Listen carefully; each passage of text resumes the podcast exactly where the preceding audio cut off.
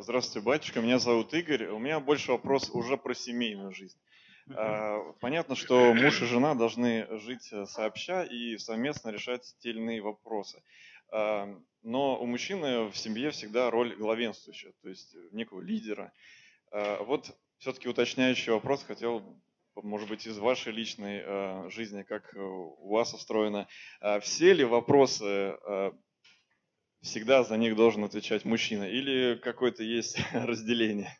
Вот такой вопрос. Ну, смотря какие вопросы, конечно, но в этом плане мне очень повезло. У меня жена очень мудрая. И вот в плане, например, домашнего очага, вот то, что квартиры касается, там какой-то перестановки мебели, это все, если честно, шконку положить где-нибудь, лег, тепло, укрылся, и все нормально. А если в плане каких-то других таких более глобальных вопросов, естественно, как бы жена здесь не может просто чисто даже физически, что ли. Ну, она просто не знает даже, как принять решение. Там, я не знаю, организационные какие-то моменты. Мы вот, кстати, очень любим ездить в лес. Мне вот дай пять минут, я все сделаю, что все готово уже будет в лесу. У меня, кстати, Маша, вот э, ребенок, она может в лесу уже без спичек, без ничего разжечь костер. Я вот как бы люблю эту тему, вы знаете, расскажу даже, можно, если отклонюсь от вопроса, ладно? я помимо семьи, а у нас храм, вот все царицы, которые мы строим, расположен э, на территории онкологического центра. То есть центр находится в лесу, и у нас наш храм тоже. И когда я хожу к пациентам, а, причащать, исповедовать их, я захожу, вы знаете, там молодежь лежит, онкобольные. А, хожу с ними, общаюсь, и вы знаете, один парень просто, вот ему ну, 30 лет еще не было, там даже 25 лет не было. Отец Петр, слушайте, вот так в поход хотел сходить вот в своей жизни на рыбалку, вот. но у меня не получилось, я все готовился, собирался, то химия, то еще, то пятое, десятое. У меня после этих слов, знаете, так вот, ну, я и так походы любил, а вот когда в походы иду, вот, слушайте, я такой богатый человек, оказывается. Я сам с утра просыпаюсь, понимаете? Я сам себе зубы чищу я там, мне жена завтрак приготовит, там, или дети, там, я могу пойти погулять, пообщаться с людьми, прийти домой, меня встретит, накормит, спать. Я, ребята, реально сказочно богатый человек, не только я, но и вы тоже. А вы представляете, я к этим людям, когда прихожу, за ними ухаживают, они могут, могли бы сами. У этих людей, можно сказать, вся жизнь впереди, но Господь, вот видите, распорядился как-то иначе.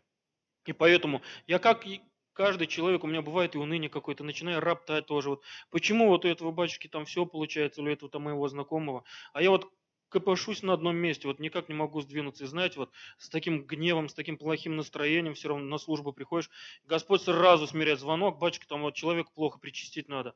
Я опять нервно иду и захожу, девочка лежит, 21 год, а рак мозга. Все, я вот недавно даже выкладывал пост, как бы пришел, мы с ней пообщались, зовут ее Даша, такая девчонка смешная, красивая и до ужаса, прям вот классная-классная все, посмеялись там, сфоткались, на селфи сделала. Она говорит, батюшка, только не выкладывайте, пожалуйста, я тут без макияжа. Она реально красивая, у меня до сих пор эта фотка есть, я храню, но я боюсь ее выкладывать, потому что она просила не выкладывать. Я причастил ее, мы пошутили, посмеялись с ней. 17 минут ровно прошло, вот как я дошел до храма, звонит ее мама, отец Петр говорит, Даша умерла. 21 год, представляете? Вся жизнь впереди. Батюшка, она говорит, у меня, знаете, вот я замуж хочу, столько много детей хочу я выздоровлю, говорит, обязательно выздоровлю. Говорю, даже, да выздоровеешь, конечно. Мы взялись там за ручку, с ней пообщались. Но видите, иначе Господь распорядился. Я домой, когда приезжаю, вот вы знаете, может быть, я неправильно поступаю. Я все время начинаю спорить с Богом. Не то, что спорить, я сам начинаю задавать такие вопросы Господу. Ну за что? Почему так? Почему вот, ну, Даша вот это, почему вот этот Дима не выкарабкался, почему вот этот Ваня, которому всего 6 лет, у него рак крови, почему он сейчас вот лежит, я знаю, ну все уже. Он ходил в садик в одну группу с моим сыном. Все уже, человек вот лежит уже без сознания даже. Я начинаю спорить, у меня были когда такие моменты, вот, знаете, вот такой гнев прям брал. Ну за что так? И прям чисто случайно вот Господь прям ткнул носом, открыл вот и начал читать тех священников, святых которых вот окормляли как раз онкобольных. Паисий Святогорец тоже окормлял онкобольных. Порфирий Ковсыкали тоже наши современники, они в 60-х, 70-х годах умерли. И у Паисия, у, у Порфирия Ковсыкали, ты читаю, Представляете, то же самое, жаловался, говорил, Господи, ну что такое?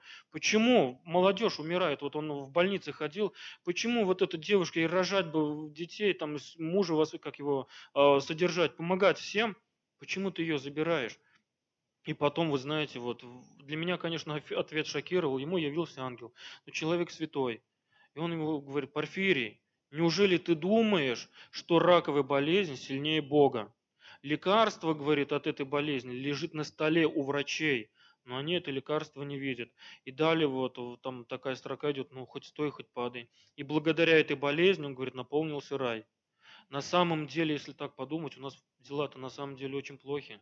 Если раньше мученичество было, люди за веру во Христа смерть принимали, они прям шли специально сами, мы готовы умереть, пострадать за Христа. А сейчас вот приди, какой-нибудь террорист вот зайдет в этот момент с автоматом и скажет, кто за Христа, встаньте, я вас сейчас расстреляю. А кто хочет, пожалуйста, выходите, уходите. Кто из нас останется? Я даже не уверен, что я останусь. Я не буду лукавить, говорить, что вот я останусь. Я не знаю, как я поступлю. Готов ли я отдать жизнь за Христа? Вот в этот момент, прямо вот сейчас, вот внезапно, я не могу сказать честно.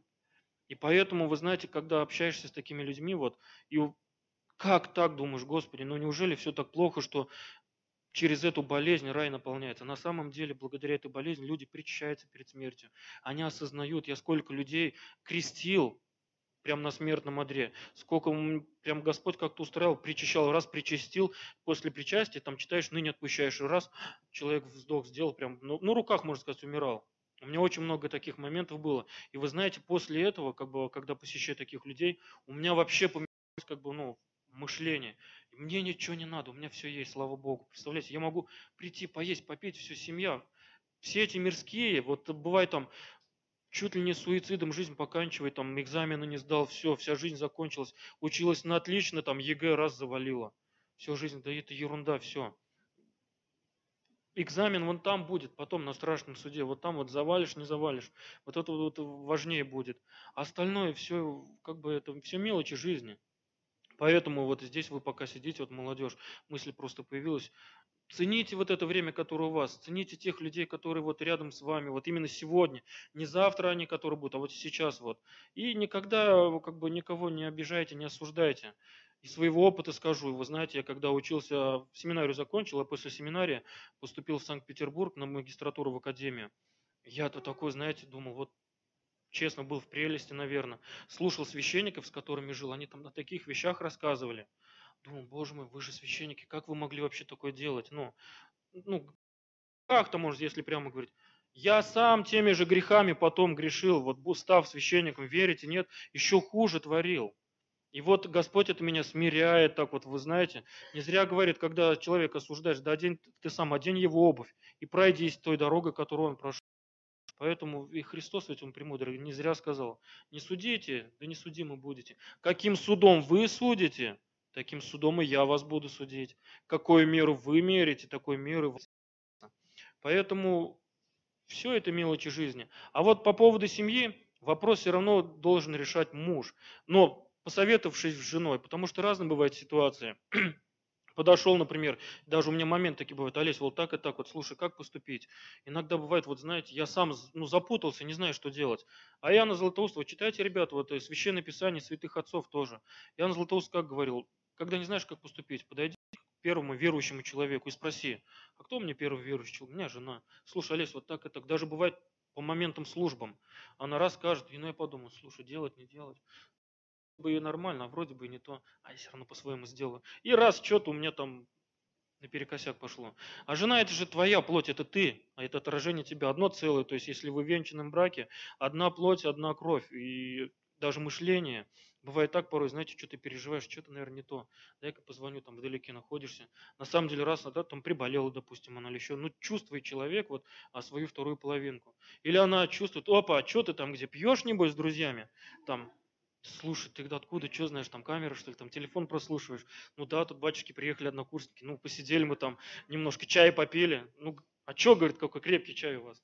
Это я так уж. Поэтому в семье надо решать все равно обоюдно. Все вместе, вдвоем. И вот так. А мне, мне однажды батюшка сказал о том, что у меня был вопрос, и я не могла его никак решить. Он говорит, ну ты выйди во двор, найди ребенка какого-нибудь и задай вопрос. Что он тебе ответит, то и делай. Так можно? Ну, попробуйте. А вот сразу момент по поводу, кстати, выбора супруги. У нас в семинаре была такая практика.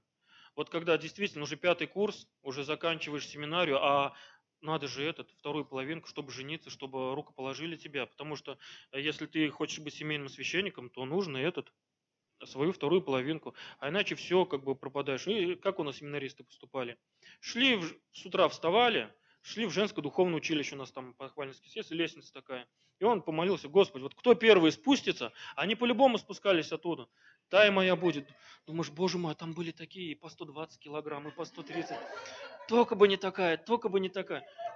Честно, это срабатывало. Выходил, слушай, он говорит, там, а мы друг друга все знали. Мне повезло, слава богу, не надо было это жеребие бросать. Слушай, Ксюш, вот я помолился, давай замуж. А давай, что, мне тоже терять нечего. И представляете, до сих пор живут, вот я такие знаю случаи, вот у нас знакомые семинарии, не только в Нижегородске, но и в других. У нас просто такая практика была. Почему это с апостольских времен? Было не по поводу выбора супруги, а метание жеребий. То есть апостолы же метали жеребий. Но, ребята, если будете метать жеребий, обязательно нужно выполнять, как выпало. А то бывает, вот вы сто раз только подумайте, но и то это с благословения духовника. Батюшка, вот не знаю, как поступить, апостолы же метали жеребий. Бывало выбрать, вот как поступить так или так. Все положили.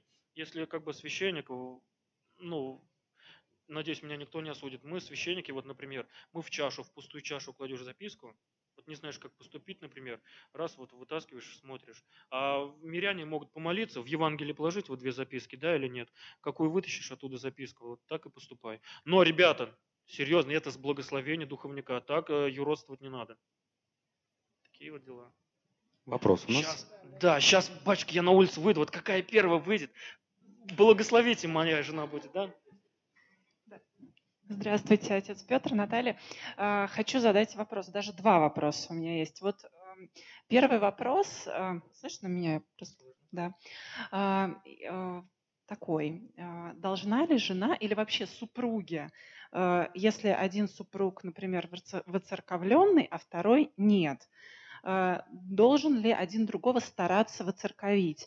Или лучше э, как бы тут э, про не навредить, да, потому что мы поскольку мы как бы люди сами очень, ну, даже если выцерковленные, то слабые в духовном отношении, э, можем вот как бы своим мельтешением, наоборот, навредить. То есть как лучше, пытаться или не пытаться?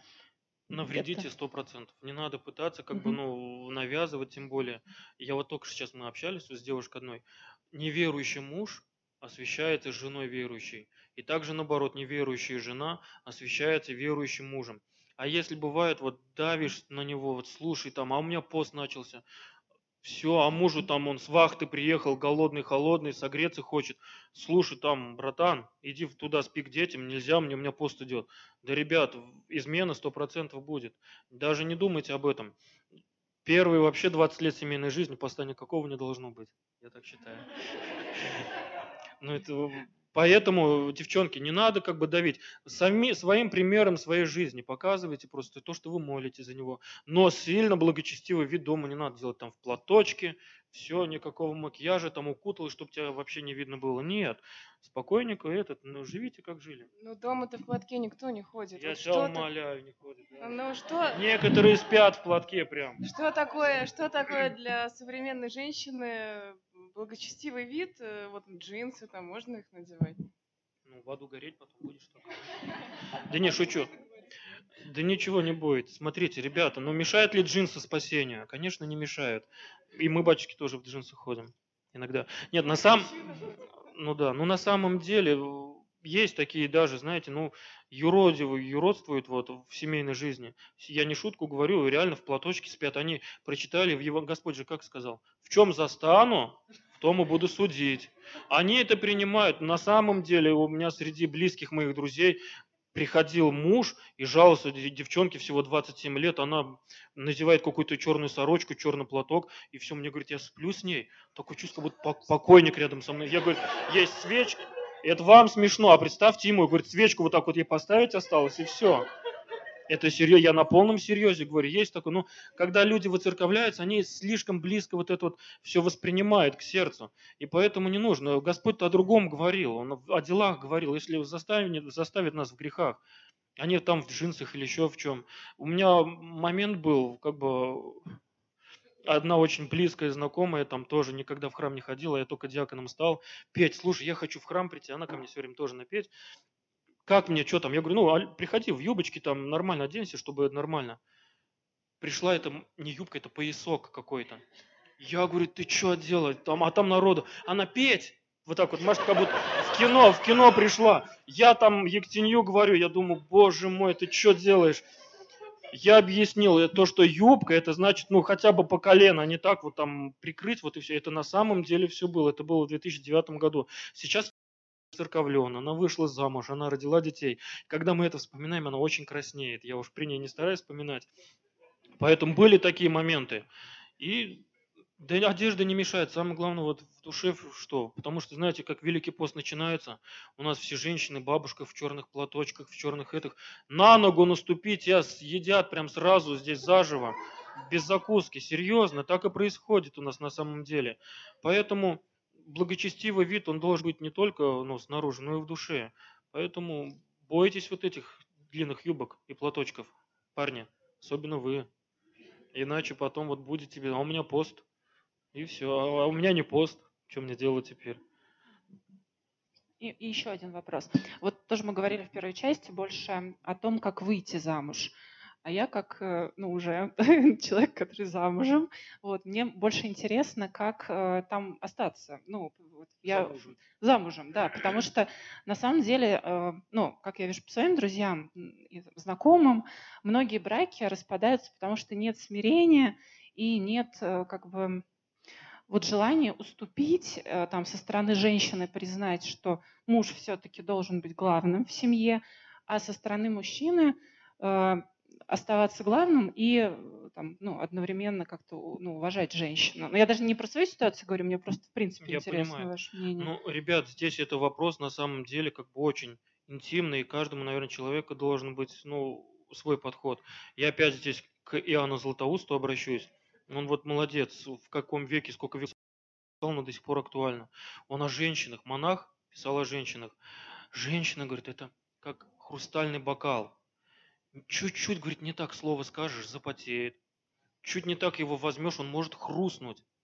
Громко скажешь, женщина появится. И он говорит, дорогие мужья, говорит, будьте благоразумны со своими женами. И здесь вот мы, как бы мужчины, все, лично мое мнение, может я опять ошибаюсь, но в большинстве случаев как бы сохранение семьи лежит на мужских плечах. Женщина это не мощной сосуд, она хрупкая, она, да, пусть ошибилась, да, она может что-то не так делает, но извини, ты брал какая есть, как бы сам испортил своей семье. Поэтому, когда какие-то разногласия есть, да, нужно уступать, научиться, но это, понимаете, это всю жизнь нужно учиться, это нужно спрашивать делать, потому что еще я молодой. И глядя на своих бабушек, дедушек, смотришь, да елки-моталки, как они живут, как бабушка вообще деда моего терпит, вообще не, не пойму. Они, ну, покойны уже, к сожалению, но они старенькие, они любили друг друга. Они все время в баню там вместе топят, в баню ходят, людям по 90 лет. Как же так, думал, какой секрет счастья? Они всегда все вместе делали, представляете? На картошку работать вместе, на сено тоже вместе. Она Костик за ним там, Толь, Толя, иди покушай, там она, да иди, ты не хочу кушать, иди она там с ложечкой. Она за мужа как бы переживала, это потому что опора. И они, знаете, вот э, умерли, можно сказать, в один день, в один час практически. Сначала бабушка у меня отошла, а дед говорит, я не смогу без Проходит там буквально несколько недель, и дед, не болея, ничего, понимаете, вот такая смерть. Я обоих причастил тоже, вот бабушку сначала причастил, потом дед что-то захворал, думаю, дай когда я еду причащу в деревню, не поленюсь. Причастил даже тоже, сфоткались с ним, посмеялись. Ну, он меня немножко там выпить иногда любит. Страшно, раз уснул и не проснулся. Вот такая кончина, представляете? Обычно бывает, лежат, мучают своих детей, там дети не знают, куда их деть, ухаживают годами, а это нет, уснули и не проснули, все. И тут вот, какой вопрос-то был? Вылетело. А, как сохранить семью? Да, ну вот как, я имею в виду, как научиться э, терпению. Вот, вот это, наверное, самое важное. Вы знаете, вчера вот Антон Макарский, кстати, такую вот мысль затронул. Мы привыкли к комфорту. Почему раньше как бы семьи? Потому что не было ничего. Вот они жили вдвоем, покупали вдвоем, а сейчас мы, мужчины как бы и женщины, привыкли к комфорту. У нас все есть. Нам ничего не нужно как бы уже все есть, и поэтому как-то то ли, простите за грубо, наверное, выражение, от жира, что ли, бесимся. А раньше ценили все, ценили отношения, ценили друг друга, а, ценили те вещи, которые носят даже. А сейчас, а, порвалось, ну, выкинул и все. А раньше у меня, вот, знаете, к бабушке приезжал, я в сарай заходил, там мешки какие-то висят, все удивлялся, думал, что за мешки? А там сухари. Мы хлеб с братьями приезжали, там не доели, ну, выкидывала, она из ведра доставала, сушила на духовке, прямо, знаете, такие вкусные были, или в печи. Она, а вдруг война? У нас до сих пор спички лежат 56 -го года, потому что она покупала и хранила. У нее всегда в сарае соль и вот эти вот мешки с сухарями. А вдруг война? Она говорит, мы раз в детстве их в чай заваривали и потом размакивали. А мы этого, к сожалению, не ценим. Поели, выкинули там, а вдруг война на самом деле. Они, люди прожили это, они знают, что такое, они знают, что такое жизнь, они знают, что такое любовь. Поэтому и здесь нужно как-то, вот как себя научить смирять, я не знаю. Я бы вот у старшего поколения лучше спросил. Они, наверное, научили бы, кто вот долгожители такие, которые несколько там десятков лет, по 50 лет прожили в жизни. Какой вот секрет этого счастья, особенно уже? Ну вот лично для меня кажется, чтобы вот сохранить семью, это как костер горит вот, и если муж будет дрова подкладывать, он будет гореть. Если не будет, он дрова туда класть. Костер потухнет. Он начнет тлеть, затухать, дымок потом пойдет. Он будет всеми силами, возможно, но вот если дровник дрова не будет подкладывать, то и костер потухнет. И поэтому, повторюсь, вот очень лично я считаю, хотя и говорят то, что в разводе всегда виноваты оба, но лично мне кажется, все равно большая часть лежит на мужчине. Ты взял ее, ты взял ее из семьи, ты перед ее родителями дал клятву, что вот я буду ее отцом. Даже смысл, когда вот, ну, забирает из семьи, я буду вместо отца тебе, вот я буду тебе как бы давать все, я сделаю так, чтобы ты была счастлива. Поэтому на нас, ну, только мы в ответе за наших жен, за счастье наших жен. Ну, не знаю, может, мужчины как-то там добавить, что жена хулиганит начинает, значит, ее не балуешь. Как такая поговорка есть? Если муж не балует жену, то жена начинает баловаться сама. Поэтому... Отец Петр, вот э, сейчас сказал про то, что родители, да, э, э, пожилые, и они там друг за другом ухаживают. Вообще это очень здорово, когда меня очень умиляет, когда взрослые уже люди, да, иногда пожилые, идут за руку держатся, кольца носят. Вообще это потрясающе. Так редко бывает. Но очень часто мы сталкиваемся с тем, что наши родители неверующие или наши бабушки, дедушки, вот их выцерковлять стоит? Жизнь у нас скоротечна. Настаивать не нужно, но все равно о Боге надо рассказать. Потому что обязательно мы все христиане, мы призваны говорить, свидетельствовать о Христе. Но если человек не хочет, то не нужно метать бисер. Если чувствуете, что вот наступает момент, давай-ка пообщаюсь. Бывает у меня очень много случаев, зовут в больницу, вот человек уже все, в коме находится, батюшка, надо покрестить.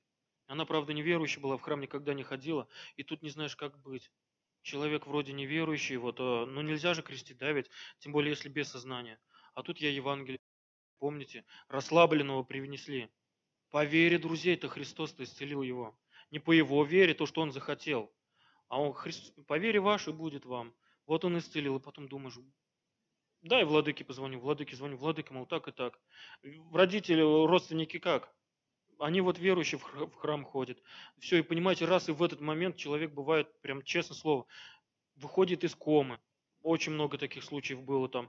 Причастишь, пообщаешься, батюшка, да, верю. Раз прям сами перста складываются, раз крестил быстренько, ну вот быстрым чином там крещается раб Божий, там во имя Отца, аминь, и далее, далее, далее.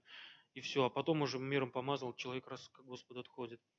Бывают такие моменты. А бывает только приезжаешь, на самом деле, только заходишь, раз человек умер возможно, Господь как бы этот. У меня очень много было случаев, когда вот с утра мне звонят, батюшка, приезжайте причастить, там срочно умирает. А у меня нет, бывает реально, либо я не в городе, либо нет момент. Приезжай только к вечеру в больницу. Человек лежит, прям чувствуешь на последнем издыхании, только лжицу положил, ныне отпущаешь, прочитал раз и все, отошел. Священники, которые в больнице служат, они постоянно с этим сталкиваются. Представляете, человек ждет. Он ждал не священника, не меня, нет, то, что я такой хороший лентяй, там опоздал. Нет, Аллах Христа. Вот Бог дал ей вот эти вот несколько лишних часов, чтобы вот встретиться с ним, потому что было у него желание, было у него вот это горение. А выцерковлять... Кстати, вот самый простой пример. Живой я, я же святая святых. Я когда пришел к вере, я же думал, что я самый умный человек. У меня родители в храм как бы ну, не ходили, а я все, папа тут у меня музыку включит специально, например, а я тут утренние молитвы читаю, начинаю, как так, да ты, как смеешь, там у меня с папой прям такие споры были, а, прям ругались с ним, а потом сейчас вот понимаю, ну это ни к чему было, это только его отталкивало. У меня мама вообще плакала, думала, куда я в секту какую-то что ли попал. На самом деле это горе для семьи, когда вот именно фанатизм такой в семье есть. Я был как раз вот таким фанатизмом первое время своего, своего воцерковления. Ему хочется, да, рассказать о Христе, прям так поделиться вот этой радостью. Ну, как-то надо, знаете, потихоньку все это делать. И младенца, когда кормим, мы же ему сначала мягкую пищу даем, не даем ему сразу сухари вот эти жесткие. Так и здесь, вот хочешь воцерковить человека, во-первых, что далеко ходить? Серафим Саровский. Спаси себя, вокруг тебя спасутся тысячи. Живи сам праведно. Люди будут видеть твою добрую жизнь, твои близкие, твои родственники, даже твой муж а будет видеть, о, слушай, он нам молится там за меня, вот так и так, вот понимаешь, как бывает-то оказывается. И потом вот люди через это, может быть, и приходят к вере. К вере. Естественно, жена она будет молиться за мужа. Но не надо из-за веры ругаться дома никогда. Из-за еды. То, что если пост начался, пожалуйста, приготовь. Вот для тебя пост, вот терпеть тяготы мужа. А друг друга. Попирает? Если веру попирает, тоже ни в коем случае не давать нельзя. Ну смотри, как, каким образом? Если он действительно там иконы, ну, ну это ненормальные люди уже. Ну вот если в семье ну, такое... Вот смотрят его, все смотрят эту программу, и в семье на кухне это обсуждается. Ну да, кстати, в гостях ведь бывает, придешь, вот человек, например, верующий, там на Новый год придет, он там начинает о священников говорить. Ладно, мы священники, пусть как бы, но когда Христа начинают приносить, мне кажется, надо защищать. Ребят, а вы знаете, как Христос-то пострадал за нашу жизнь, за каждого, вот его его распяли. Начинают, ну, мне кажется, Христа мало кто осуждает. Хотя вот видите, посмеялись как над ним, тоже нехорошо. Он ведь за, из-за него, из-за Урганта кровь-то свою пролил. Из-за него, как бы из-за его грехи, из-за каждого из нас. Из-за верующего, из-за неверующего. Христос пришел, как он говорит, дождь с неба падает и на праведных, и не на праведных. Я пришел не к праведным, а грешникам. И не больные, не здоровые нуждаются во враче, а больные. Ну, Ивану как бы Бог судья, не будем его осуждать тоже. У него своим, кто знает, возможно, он даже не по воле как бы это все произносил. Возможно, просто его попросили какие-нибудь нехорошие люди. Ну, все равно, когда человек осознает, возможно, он в старости уже опомнится, осознает, принесет покаяние. Апостол Павел, он вообще людей, он христианка гнал, помните? А в итоге каким стал ревностным? Поэтому здесь самое главное, ребят, только не осуждайте и не ругайте. Вот он какой паразит, там он так и так. Нет, у каждого у нас свои скелеты в таракане. Если к душу, о, боже мой, мы похуже Урганта-то будем, если так подумать. Бывает, и мы сами шутим. Шутки всякие слушаем о Христе. Передачи иногда смотрим, где, а, там, я не знаю, над батюшкой на церкови ругаются. Нам же смешно становится, я и про себя это тоже имею в виду. Поэтому не будем далеко уходить, мы сами такие же. Просто мы это не заявляем как бы на всеуслышание. Но если попирает твою веру, пожалуйста, вот мученический тебе венец. Иди до конца, защищай свою веру. Мне кажется, так. Да, здравствуйте, батюшка Александр. Э, меня зовут. Э, такой вопрос. Э, допустим, познакомился там молодой с девушкой, оба верующие, все хорошо, но степень церковленности разная. Как бы как вот читать там вот, или, или, допустим, наоборот, если там девушка, допустим, там она там уже и, и посты знает, то есть, ну, так скажем, разбирается, а молодой человек там не совсем. Вот, как, как в данном случае правильно ждать? Как-то прокомментируйте. К 90 годам, может быть, бабушки все посты знают. Не, ну на самом деле, а чего ждать вы имеете в виду? Жениться, не жениться? А, нет, ждать в смысле нет. Допустим, семья создалась, все, как бы, э, ну, бывает такое, то, что вот ты говоришь, э, тебя спрашивают, куда мы сегодня вечером пойдем? А ты знаешь, что, что сегодня вечером суббота, хотелось бы тебе на вечернюю службу причаститься в воскресенье завтра. Как в данном случае правильно поступить? В кино пойти. В кино пойти? Жень, если Мгм. твоя девушка, допустим, просит, смотрите, вот простой пример, а разлад семьи просто потом начнется. Жена начнет думать, ага, муж вот ходит, допустим, в храм, очень много, как бы, давай, слушай, сегодня с тобой вечером в кино сходим, погуляем, а завтра я с утра на службу схожу, вот, ну, если ты не хочешь, ну, поспи, но поговорите со священником, на батюшка, вот так и так вот, э, ради, как бы, сохранения, се- как бы, дома мира, в мире, и, батюшка, у меня не получилось вот на все ночные бдения прийти, можно я сегодня причащусь? Да, вот мы вчера сходили в кино, я пошел в кафе, там, ну, покушали мы. а, тут я опять говорю, с духовником все должно быть. Поймите меня правильно, вот, э, опять, наверное, ересь скажу, но это опять, я, ребят, только мое мнение. Съели вы что-то не постное, это не препятствует вас к причастию святому. Если вы поститесь в среду, пятницу каждую неделю, то можете спокойно без поста поступать к чаше. Если люди, естественно, не постятся вообще, то пост перед причастием обязателен.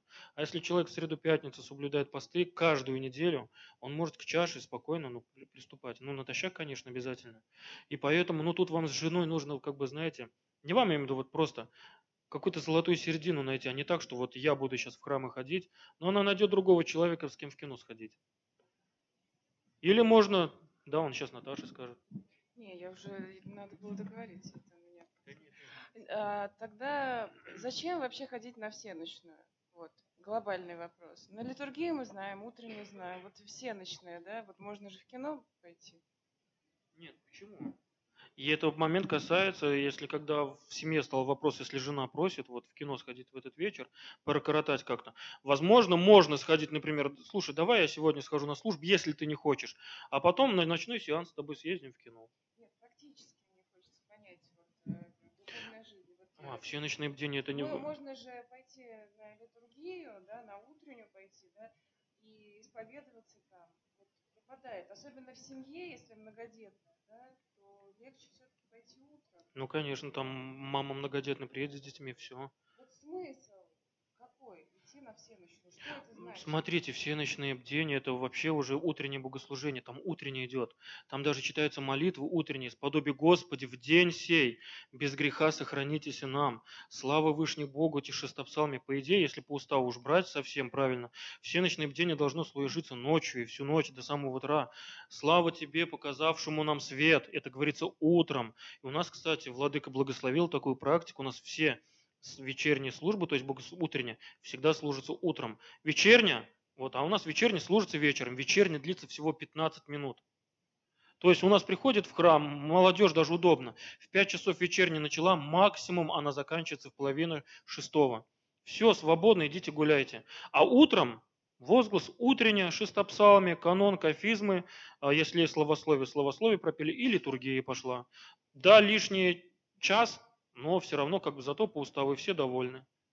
И вот тут с настоятелем говорит, батюшка, слушай, вот не хочу я этот, в кино так ходить, чтобы не грешить, давай мы с тобой это. А поэтому по-правильному так, кстати, у нас в городе во всех храмах так служится. Утренне служится утром, как и положено, как и должно быть. Батюшка, можно спросить тоже тема сейчас актуальная. а, Игромания, к сожалению, в разной форме. Это от катания шариков и заканчивая уже ставками. То есть э, это уже идет глобально, уже даже разрушение семьи. То есть у меня уже такие примеры серьезные есть. И вот те, кто катает шарики, играет танчики, они считают, что они так отдыхают, имеют на это право, оставьте меня. Далее он там ночью спит, а потом не досыпает и просыпает на работу, дети не собраны, все на жене. Жена уставшая, злая, скандалы каждый день. А, Смиряться с этим и бороться. Бороться как? Мои друзья есть очень хорошие, у них распала семья из-за этого, к сожалению. Муж дошел до такой степени, что реально вот как зомбированный. В итоге получается так, что жена завела любовника, она просто ушла из семьи. Сейчас создала себе другую семью, и она счастлива. А он до сих пор реально вот как и ненорм... Я сколько раз не, не общался, толку никакого. Второй момент, сейчас расскажу это из, общей- из с моей жизни. Пригласили меня освещать квартиру. Я приехал, мужчина пригласил, нормальный, такой лет 40, наверное, на вид. Все, батюшка, давайте помолимся. Я стою, молюсь, читаю молитвки. И чувствую, сзади меня никого нет. Я слышу какой-то грохот. Я молитву что-то поворачиваю. Он сидит в танке, рубится, честно. В наушниках, батюшка, сейчас, я не знаю, там что-то у них онлайн как-то идет. Сейчас, сейчас, сейчас у нас там задание какое-то. Я думаю, ничего себе поворот. Я сейчас тебе говорю, крапилом прям здесь утоплю твой компьютер. Вот у меня стоит крещенская вода. И никакой, я говорю, давай бегом молиться. Ты, ты что, имей совесть. В итоге, да, он встал. И понимаете, это, ну, я не знаю, беснование, что ли, какое-то уже становится. В прямом смысле этого слова. И тут вот как вот из, из этой ситуации выйти, я не знаю, честно. Тут даже врачи, когда вмешиваются, это как, как алкоголизм какой-то. Вот. Человек просто не может без этого. Да, я сам пробовал играть в эти танки, я специально как бы скачал, посмотреть, что там зависает, что делать, зарегистрировался, там, оказывается, так долго все делать. Едет, едет, стреляет, стреляет. Ну, не знаю, мне лучше взять топор и в лес пойти, там что-то поделать. Понимаете, это мне проще просто... Да нет, ну... Ну, ну, в 40 лет мужику, елки-мотолки. Ну, его же воспитывали в свое время, не дали ему что-то. Как нам теперь воспитывать мальчика? Ну, человек, наверное, не устает. Кстати, вот если бы уставал, наверное, на работе, значит, надо что-то дома придумать, какие-то ему, ну, как тут придумаешь? Честно, ну, еще пойдет, игру скачать, где с топором бегают. Да. Причем батюшка так удивительно, жены молятся, и у них телефоны то в колодцы падают, то ломаются, то разбиваются, и, и он все равно продолжает, продолжает. То есть Господь его смиряет, но ему даже... Выход простой, но он, не знаю, не каждому подойдет. Это просто взять интернет, отключить и все. Серьезно. Как, ну, как отобрать телефон, да? То а есть он в, приш... в телефоне пришел... тоже играет, что ли, там танчики? Конечно. А. То есть пришел, отдай телефон и давай семейные дела. Вот мой полы, там, да, чтобы устал ночью и спать в 9 часов. Ну, начинается. А дети есть вот тогда? Да, да, конечно. Пусть сын тогда и мешает. Вот на самом деле, вот, но это надо знать, чтобы священник уже с мужем поговорил так нормально, чтобы у священника топор в кармане торчал. Это без шуток. Ну а как вот по-другому? По на самом деле, просто понимаете, семья распалась, хорошая семья. Жили вот они прям знаете, прям, ну, идеально они друг другу, мне кажется, прям подходили. Просто даже налюбоваться не мог. Ну вот он подсел на все и пропал. Семья распалась. Просто он чисто не выполнял вот даже свои мужские обязанности по отношению к жене. Он все время ночь, ночи направлет. Вот, понимаете, даже там же и деньги оказывал, он-то деньги тратил, покупал какие-то оружия. Ну Стоп, куда? А женщина не может быть в этом виновата? Может, какой-то не... где-то она что-то не, не додала. Может быть, да, ну, она не, не ласковая. Почему он ушел в телефон? Сначала же все нормально было. Ну, она же выходила, он не играл в эти танчики. Вот.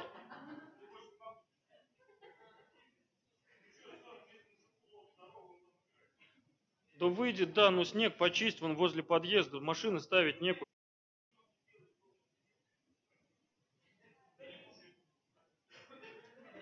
Не, ну на самом деле, кстати, это проблема глобальная. Я думал, эта игромания уже давно, оказывается, и до сих пор существует.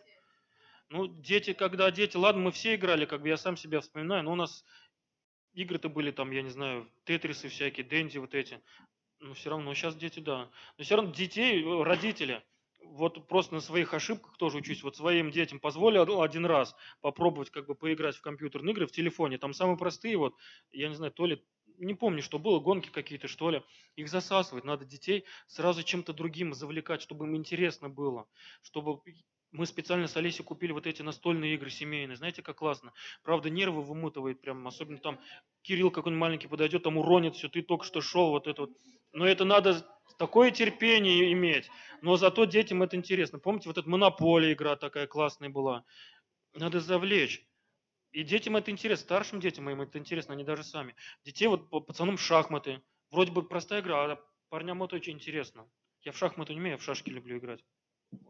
Бегают за мной с этими коробками в квартире. Да. Кто? Давайте еще. Здравствуйте, батюшка. Ну, раз заговорили про танки, э, а можно а, ну, у меня есть что сказать, если можно, вот по поводу детей, особенно подростков, а, просто их нужно а, завлечь каким-то товариществом, которое имеет цель, и я это практикую, знаю, и действительно все получается. Они себя реализуют в каких-то вещах, которые, казалось бы, вам не значат, но для них а, это проявить творчески, там, и не только, и они становятся неинтересны игры.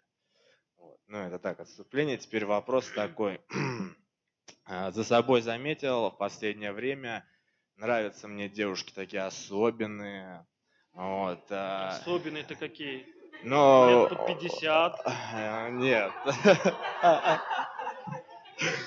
А потом выясняется так совершенно случайно, что они являются представителями другой конфессии.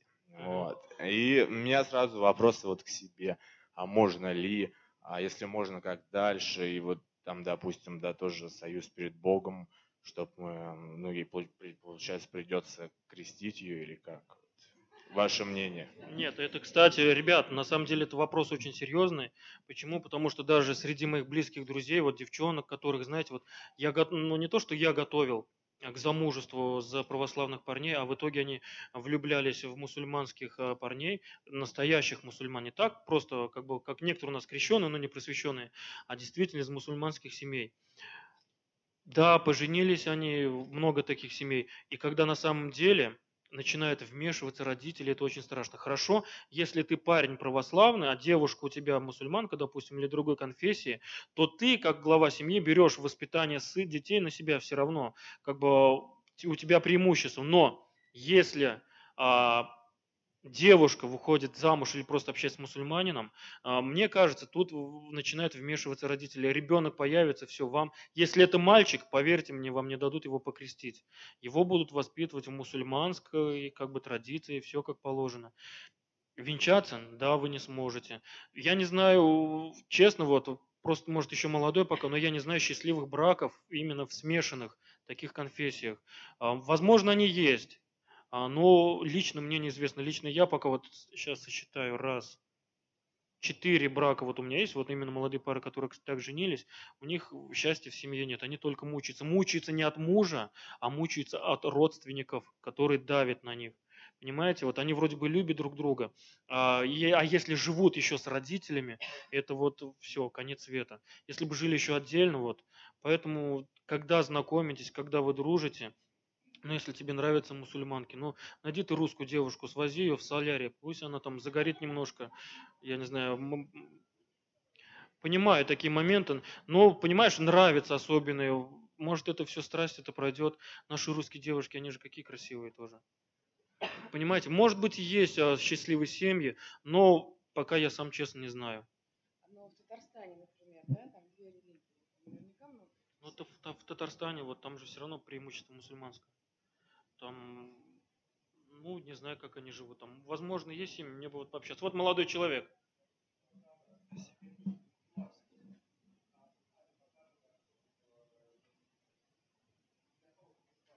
Мгм.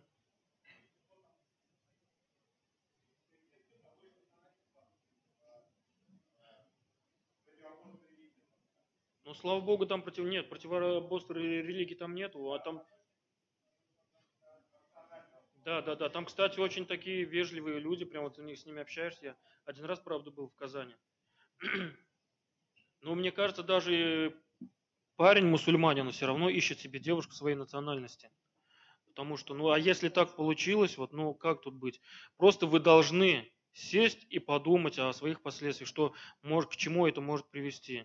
Это может на самом деле привести к разладу в семье. И опять повторюсь, будет это зависеть от их родителей.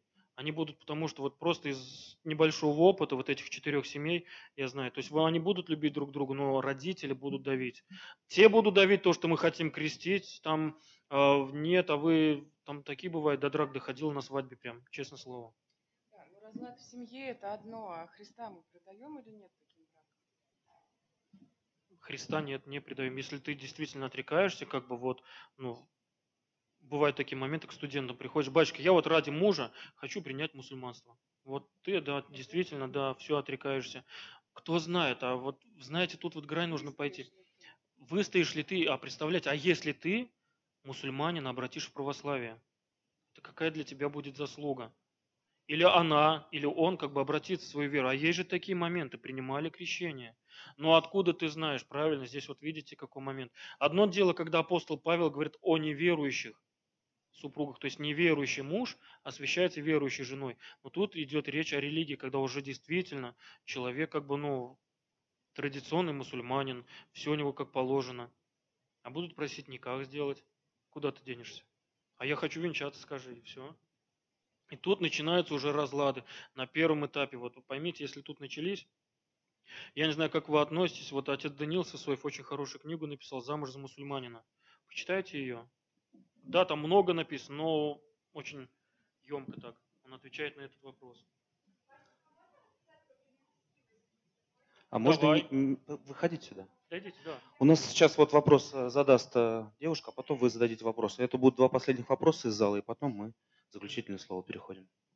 Добрый вечер, меня зовут Ольга. У меня такой вопрос. Я много лет молюсь о создании семьи, и э, с каждым годом вера пропадает.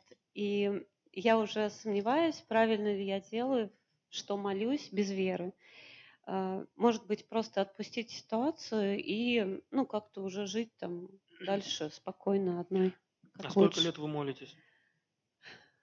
Ой, всю жизнь. мне кажется. Нет, ну, конечно, были периоды, когда я не ходила в храм. Ну, вот э, так э, прям усиленно год где-то. Но всегда я Нет, я верила, понимаю, всегда понимаю. хотелось. Но вот я имею в виду, вот усиленно молюсь год и ну, понимаю, что ну, как-то ничего не меняется в жизни. И А э, вы вера начните себя пропадает. менять потихоньку, понимаете, вот а, с, с исповеди хотя бы сейчас ты вот, не, ну как часто, хотя бы раз в месяц обязательно, а со святого причастия, надеюсь, это же есть у вас все. да, это есть. И. Христос, Он все равно слышит каждую молитву нашу, понимаете? Вы не обращайте внимания на то, что Он не спешит исполнять. Возможно, кто знает, ну не ваш это путь, может не ваши, как бы, выйдете замуж, говорю, а вдруг семья только разрушится, еще хуже будет. У каждого предназначение свое. Это мне может быть легко говорить как семейному человеку, который не испытал этого. Возможно, как бы я просто не могу понять. Но чтобы вас утешить, я просто скажу, Христос, Он слышит вашу молитву в любом случае. Он даже мысли наши все знает. И поэтому не, не унывайте. И даже не то, что мы, святые люди, отчаивались. Апостол Павел уже до такого отчаяния доходил. Господи, ну где ты? А потом Христос, когда он уже ниже плинтуса падал, вот ну реально, все и вера терялась. А Христос говорил, «Си- сила моя в немощи совершается. Если мы уже смертные люди тяжело, а святые люди-то, апостол Павел же, они же тоже как, такие же, как и мы. И веру теряли, и назад обращались, и тяжело им было как совсем. И он уже, апостол Павел, до такого отчаяния доходил, Господи, да забери ты меня уже. То есть он так сильно болел, он звал Христа, а Христос вроде бы и не шел к нему. А потом уже, когда совсем плохо было, раз так к тебе ручку протягивает, и на сразу все. Вы, может быть, готовы, а муж еще не готов. Вот, да. Ну, то есть даже если вера не такая сильная в это, все равно, если есть желание такое, да, создать семью, все равно нужно молиться. Правильно? Молитву, пожалуйста, не оставляйте это. Понимаете, вот э, Христос опять испытывает каждого, каждого же из нас.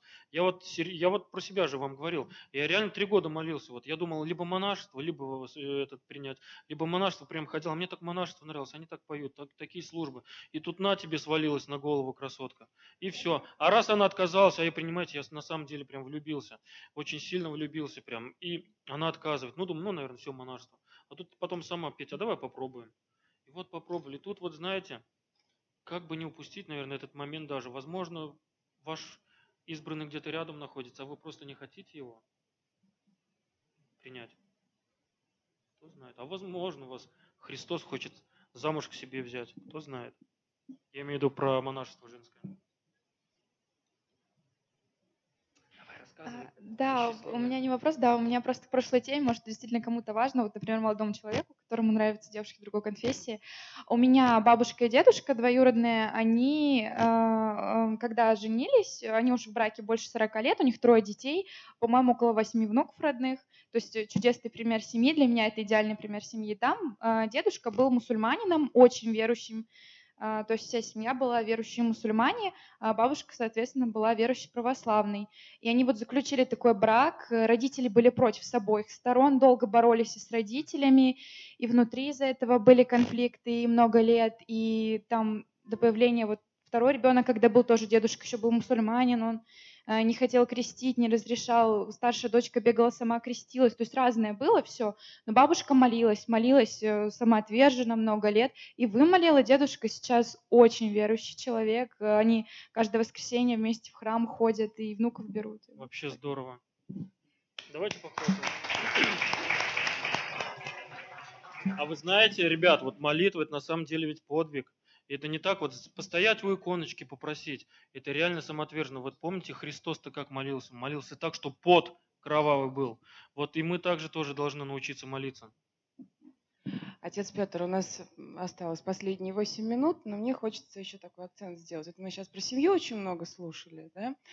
А многие, может быть, ну, тут вроде как воцерковленные все, но среди нас очень много, среди друзей, среди окружения, людей, которые, ну, другой жизнью живут, да, они не ходят так часто в церковь, и они говорят, советуют там, ну, и в ответ священник очень много таких вопросов, про колдовство, да, приворожить, там, еще что-то.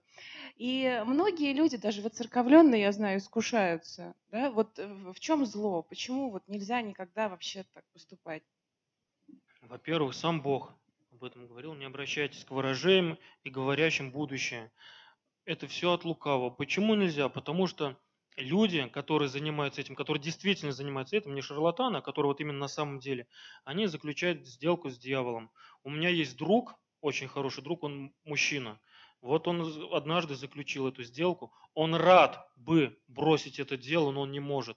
Он выцерковляется, он ходит в храм, но ему это очень с трудом дается. Если он придет в храм, все, у него то, что он рассказывает, я, извините, мне, наверное, нельзя рассказывать просто такие вещи. Это в фильме ужасов отдыхают. Я когда к нему домой прихожу, он иногда пригласил, приглашает меня, гладильная доска лежит, а металлические трубы такие нормальные, советская, не, не сейчас современная прям мнется ночью, говорит она, вот так вот. Он даже мне видео показывал. И это не шутки, ребята, не обращайтесь никогда. Вроде бы говорят белые маги, черные маги, это все прикрытие, ничего нет такого, что который может оправдать это дело. Вроде бы иконочки у них там дома стоят, пятое, десятое. Я признаюсь честно, когда в школе учился, именно в девятом классе, мне тоже нравилось, девчонки что-то у нас там крови делали, там написали здесь, да, нет, стрелочку, иголку ставили, она шевелилась, показывала это действует, понимаете? И, к сожалению, те ребята, которые этим занимались, вот э, мои знакомые, у них жизнь, к сожалению, заканчивалась в молодом возрасте и заканчивалась не очень благополучно. Кто занимается этим делом, заключает сделку с дьяволом, поймите меня. И это не шутки, как бы там на картах что-то погадать, еще что-то. На самом деле очень страшно. Как бы вам объяснить вот это вот, то, что это модно, современно? Сейчас это просто прикрывает. Сейчас настоящих-то очень мало но они есть на самом деле. Вот если вы попадете просто, во-первых, вы предаете Бога, недоверием к Богу. Во-вторых, вы хотите вмешаться в промысел Божий. Вы хотите узнать свое будущее. Да одно будущее. Помрем мы все когда-нибудь. Поэтому что вмешиваться туда? Что же знать? А будет ли у меня избрано, не будет? Да какая разница? А если будет? Ну тебе же надо будет знать, когда а он будет у тебя. Ну ладно, там через два года слушайте, а, а какой он будет, а вдруг он мне не понравится, слушайте, вот, и начинают люди вот, ну, ерундой страдать. Ребят, никогда не обращайтесь, а если обращались, то, пожалуйста, на исповеди обязательно в этом нужно каяться. Это вы даже представить не можете, когда, человек, когда священник а, принимает исповедь у тех людей, которые занимались этим. Священник потом в хлам убитый выходит из храма. Как бы мы все равно это не показываем, но священнику очень тяжело. Я не знаю, конечно, ну, Другие священники тоже подтвердят, но очень тяжело потом.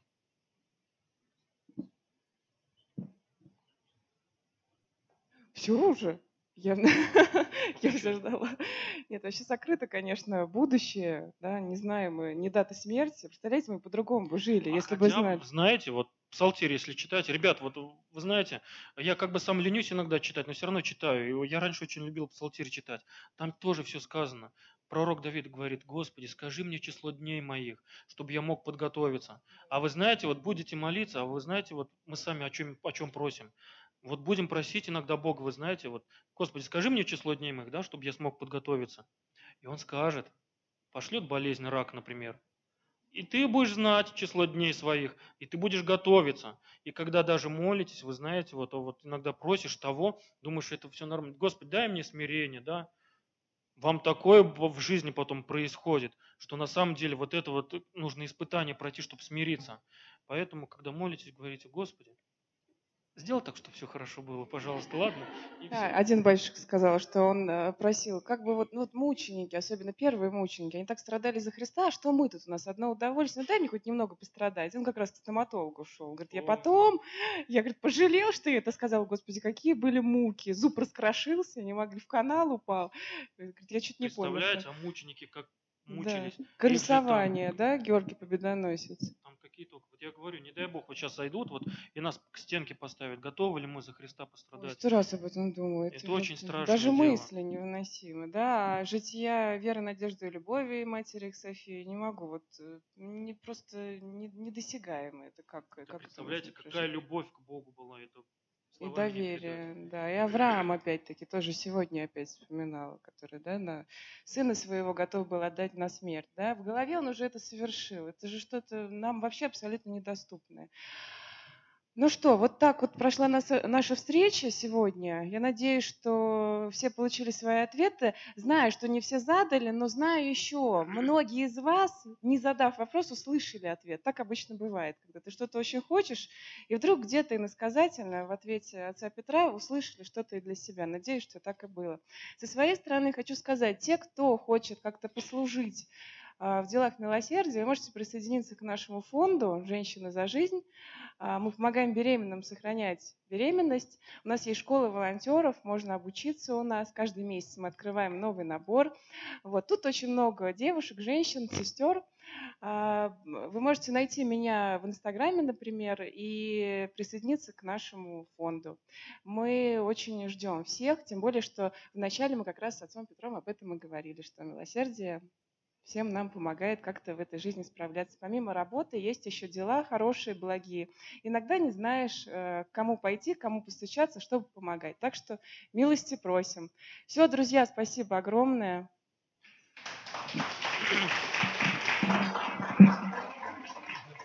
Ребят, мне очень приятно было, вот я даже не ожидал, вы знаете, просто я про себя все думал, да вот издалека еду, как бы, ну, из такой деревушки в Москву, и тут, представляете, встречу для меня, как бы, ну, приготовляют. А потом меня так смирили, да это, говорит, из-за Наташи все пришли, что ты, говорит, это, на, на нее посмотреть. Ребят, в заключение, я, можно я еще раз повторюсь? Ребят, мы с вами очень богатые люди. Цените, ладно, вот то время, которое у вас есть. Те моменты цените. Вот и просто, когда вам плохо, вспоминайте вот этот момент, то, что вот в больницах лежат вот мальчишки, девчонки, которым хуже, чем вам сейчас. Вот они бы рады бы вот вашим проблемам, вашим вот этим всем каким-то неурядицам, но они, к сожалению, даже встать не могут. Поэтому цените время, цените тех людей, которые вас окружают. Ладно, своих близких самое главное любите, цените. И, пожалуйста, у Бога не только просите, но и благодарите Его всегда. Не забывайте, вот чем больше вы будете благодарить Бога за каждую мелочь. Господи, вот домой пришел, слава тебе, Боже, дошел я, никто меня там не толкнул, не плюнул. Слава Богу, спать легли, крестик поцеловали, вот. Обязательно целуйте свои крестики. Это вроде бы детская такая вот э, наивная штука, но вот я, я целую все- всегда свой крестик. И как-то Господь помогает. И, кстати, вот крестик вот этот я на 15 лет назад нашел на улице. Я его до сих пор ношу. Не думайте, что я чужой крест несу, нет. Я когда его нашел, я смотрю, апостол Петр, думаю, ничего себе, сзади, а спереди Иисус Христос. Я его до сих пор ношу. Я его нашел на улице. Так вот. Сейчас вам покажу даже, он небольшой, не бойтесь. Да нет. Это можно. Серебряный крестик обычный. Вот здесь Христос, а тут сзади апостол Петр. Обычный крестик. Я его до сих пор ношу.